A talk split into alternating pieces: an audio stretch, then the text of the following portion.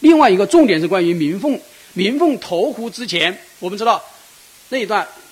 场景，那一段描写被选进了中学教材啊，一度啊，现在不知道有没有啊。那么他很绝望，为了捍卫自己的高洁，所以啊，他就投湖自杀。但是投湖之前，他要去见一下三少爷绝慧，他实际上是想寻求绝慧的帮助。但是这个小说在写到他去见绝慧的时候，他却迟迟没有开口，而且没有把自己的心声吐露出来，更没有直接开口让绝慧来帮助他。那么在这样一种描写里面，我们觉得这个小说对于林凤的这一个描写，完全是一种叫做男性的视角来写，就没有深入到女性内心视角来。来挖掘，就是这个时候是叫做啊，门凤已经是要走向死亡的前一刻，就是叫做生离死别的时候，他所考虑的还是不要打扰绝慧啊，怕给绝慧添麻烦。而绝慧当时干啥呢？绝慧在书房里面看书，然后练书法写字。在这种情况下面，林凤还担心自己会打扰绝慧，所以。他完全是从男性的视角来写这个女子，没有深入到女子的内心深处来写这个女子，所以有人说这一点也是写的值得商榷的啊。这是关于啊这个女三个女子的死亡的描写。另外一个内容就是写暴露啊，暴露家族制度的腐败啊，这个我们就啊不多讲。那么这个小说重点的是写反抗，年轻一代对于封建家族制度的反抗，这个反抗呢。有三位兄弟，还有这个姐妹啊，就是觉明、觉慧和秦这三个青年，他们的反抗是非常明显。其中最大胆的是觉慧的反抗，但是里面还有一个人，除了这三位以外，除了觉明、觉慧和秦以外，还有一位就是大哥觉心。那么这个小说呢？最成功的，应该是关于决心这个形象的塑造，啊，这个成为文学史上的一个典型。那么决心的形象呢，应该定位为是什么呢？就是叫做封建长子这个形象。这个长子形象是巴金的一个贡献，啊，相反写那个反抗最激烈的绝会的形象，反而没有决心这个形象。成功没有这个形象丰满，因为绝慧那个形象啊，就比较的简单，甚至比较的类型化，而决心这个形象显得比较复杂，比较的深刻。为什么呢？啊，就是决心它是有它的复杂性和深刻性体现在，就是他本人他受过新文化的洗礼，他接受了新的教育。他认识到了他所的所处的那个处境，认识到这个社会，认识到这家庭的这个本质，他认识到时代发展的这个趋势，所以他对于时代是有清醒的认识，对于封建文化、封建社会也有深刻的理解。但是，他本人因为是长子，我们知道中国有长子继承制。那么这个封建的大家庭是由长子、长房、长孙、长子来继承的，他本身又是这个封建家庭的一个产物，所以他必须要维护这个家庭，使它延续下去。他本身认识到这个家庭它的趋势，但是他又没有自由意志，无法明晰的来反抗、来否认，所以啊，这就造成了他的这种矛盾和痛苦。就他自己清醒的认识到了问题，但是呢，他却不能够去反抗，这就是他的一个矛盾性。那么这一点就显得非常的深刻。所以我们说，呃，文学它不是要写那种类型化、概念化的那些形象，而是要写一些深刻的、复杂的，甚至是矛盾性的这些性格，这才是显得很深刻。我每一个生命体。还有我们的每一个社会现象，它实际上都不是简单的，都是比较的复杂的，所以巴金的这个家这个小说里面塑造的最成功的应该是高觉新这个形象，啊，那么从巴金的家以后，中国文学史有一系列的关于长子的形象，啊，我这里简单的举一个例子啊，比如说曹禺的作品里面也有这个长子形象，比如说我们说《论语》的什么周平也是长子形象，啊，然后曹禺的。原野里面的焦大兴也是长子，但他是独子，那也是长子形象。还有更突出的是北京人里面的啊，曾文清也是个长子形象。这个长子一般的说有什么性格特点呢？就是啊，他们都缺乏这种生命的意志力啊，然后他们啊都有清醒的意识，但是都缺乏意志力，缺乏反抗性。啊都比较的犹豫，比较的柔弱，比较的矛盾，啊，这是他们的性格特点啊。那么这一系列长子形象啊，呃，在中国文学史上啊可以找到很多啊，也是非常啊有它的艺术，有它非常高的艺术价值的。这是关于《家》这个小说。那么总体来说呢，巴金的包括《激流三部曲》。往前面的爱情三部，呃，爱情三部曲，还有写到的灭亡啊、新生啊等等这些小说，这都是巴金的叫做早期的小说或者前期小说。那么巴金的前期小说都属于青春写作。所谓青春写作就是激情写作，小说热情洋溢、坦率单纯、酣畅淋漓，所以一味的啊来书写，不追求。深刻、复杂和严谨，这是青春写作的特点。这是它的优点，同时也是它的缺点。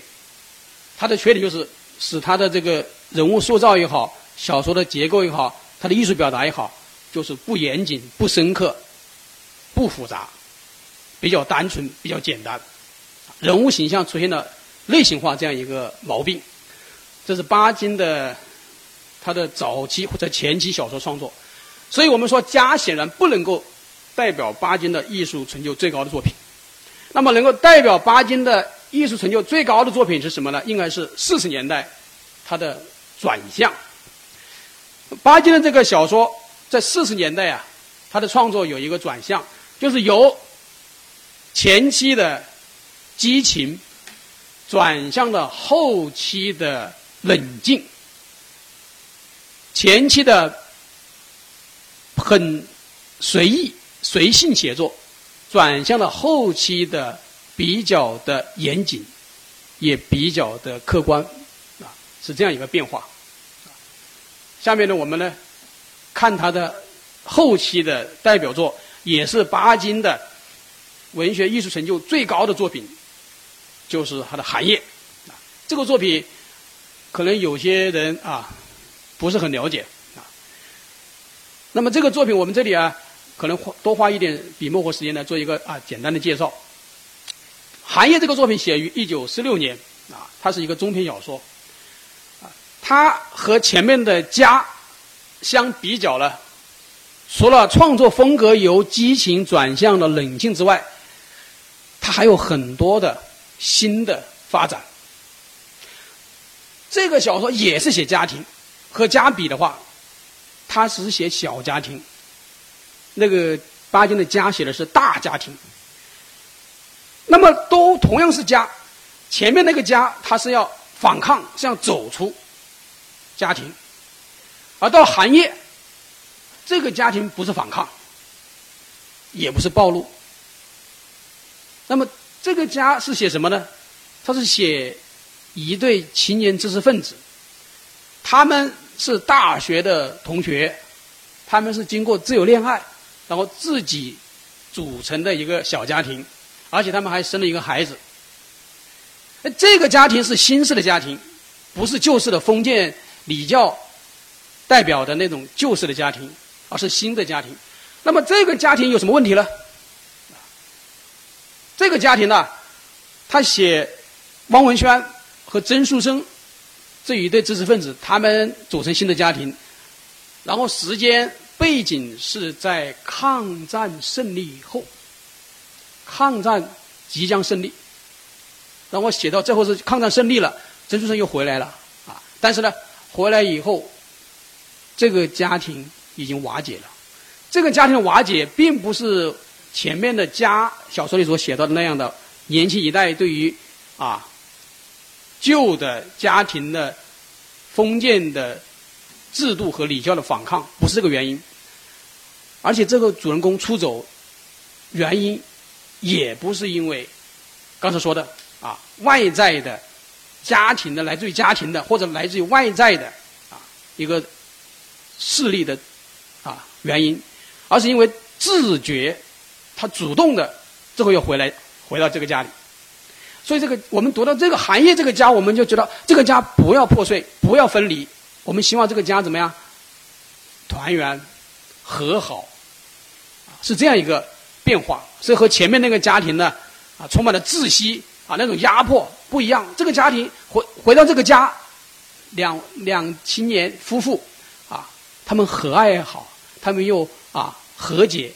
这个家庭又团圆又团聚，然后又充满了生机，充满了和美又幸福。我们是这样一种期盼。那么这个小说到底是写什么呢？是写刚才说啊，战乱抗战啊，物价飞涨。然后呢，这个战乱平衡平等，然后主人公汪文轩是一个职员，但是这个时候他身体得了病，我们不用说，八经的小说里面写这个疾病都是些什么得了什么病啊？都是肺结核、肺病，啊，都得这个病。然后他工作又失业，好，在这种情况下面，因为他的经济的困难。所以造成的家庭的困难，但是这还不是导致这个家庭的矛盾升级的主要原因，因为他的妻子还在工作，而且他的妻子能力很强，又年轻又很漂亮，在单位里面呢，啊，这个人脉关系非常好，很多人呢啊和他相处和他来往，他还参加很多这个社交活动，他的妻子是一个精力充沛的、年轻的、生命力很强的。是一个有欲望、有追求的一个女子，而她的丈夫汪文轩却是一个怯弱的、身体啊有疾病的、唉声叹气的啊是很老实的，是这样一个丧失了男人的这种生命力的，是这样一个啊男子，所以这就有一个有一个矛盾了。所以他们的矛盾不是因为外在的，刚才说所谓的封建家庭的阻阻碍呀、压迫啊。不是这个原因，而是因为这两个当事人他们自己的问题，这是第一。第二，汪文轩的母亲来到了这个家庭里边，就来带孩子，同时也是因为战乱来投奔儿子嘛。那么，因为母亲的到来，所以导致了家庭争吵不断。这个家庭的争吵是谁和谁呢？就是婆婆和媳妇两个争吵。这两个代表的是两代人他们的不同的观念，这个观念呢很难说是封建的势力的压迫，实际上不是的，因为吵架现在这个曾树生这个儿媳妇每次吵架她还吵赢了，所以这个婆婆她实际上是来投奔儿子的，儿子现在失业了，那么这个家庭的经济开支、生活开支来自于谁啊？来自儿媳妇，儿媳妇有工作，而且能挣钱，养活家庭是靠这个媳妇，啊，那么这个婆婆对对于这个媳妇的不满来自什么地方呢？是看不惯这个媳妇。其中有一句话是非常的典型的体现了这个婆婆她的守旧和顽固的，啊，那么一个非常有名的一句话是哪句话？就是说。王文轩的母亲对于儿子和媳妇两个自由恋爱本来就是不满的，然后现在他的媳妇啊说不安分顾家，成天在外面活动，所以啊对这个媳妇的生活方式是不满的。然后有一句非常有名的他的口头禅，就是说说你不过是我儿子的姘头。我是拿花轿接来的，意思汪家，我当时嫁给汪文轩的父亲，啊，是明媒正娶的，而你曾树生和我儿子两个只是同居在一起，所以啊，他用这样一种旧式的这个观念，啊，来作为武器，啊，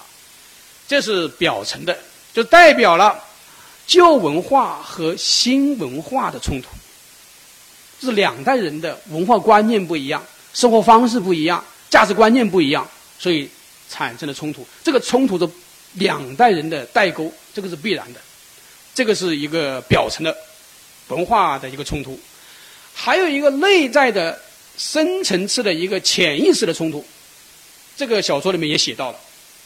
什么冲突呢？就是做一个母亲，她觉得儿子是属于她自己的。现在儿子成家以后。和另外一个女人在一起生活，而且另外一个女人比儿子更能干，能挣钱。儿子和媳妇每次吵架，每次不和闹矛盾，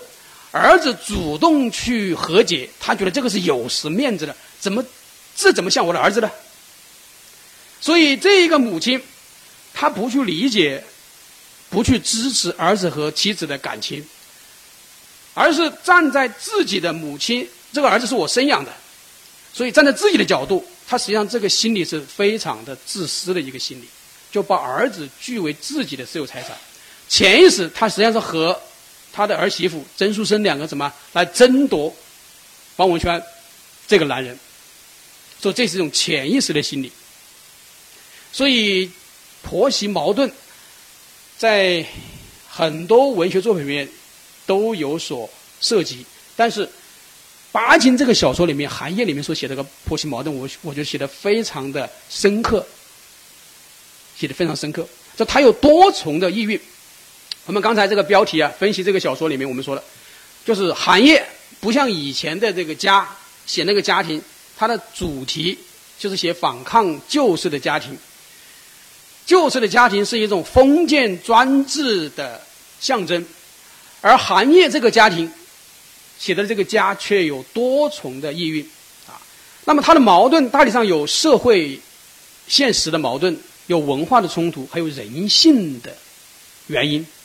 有多重的这一个啊意蕴在里面。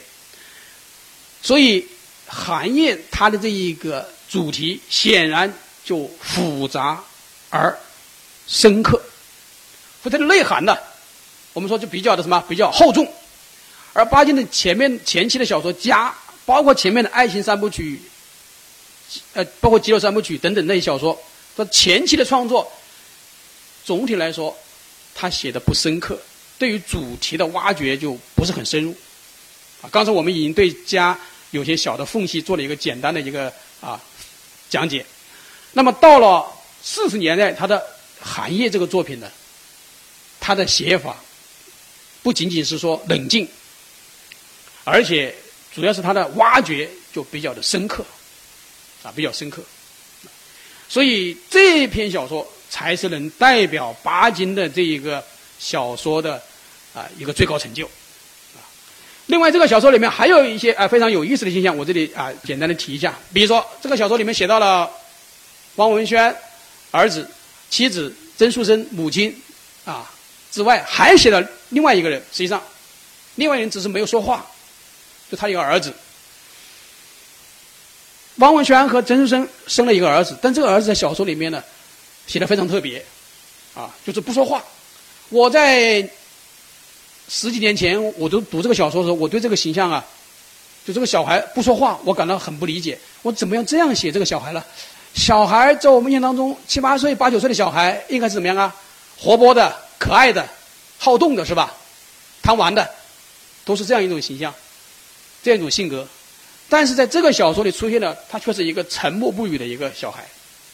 我们说有时候夫妻之间产生矛盾的，有时候小孩是一个什么？是一个缓和剂，啊，有一个笑话啊，说有一个小孩去传话，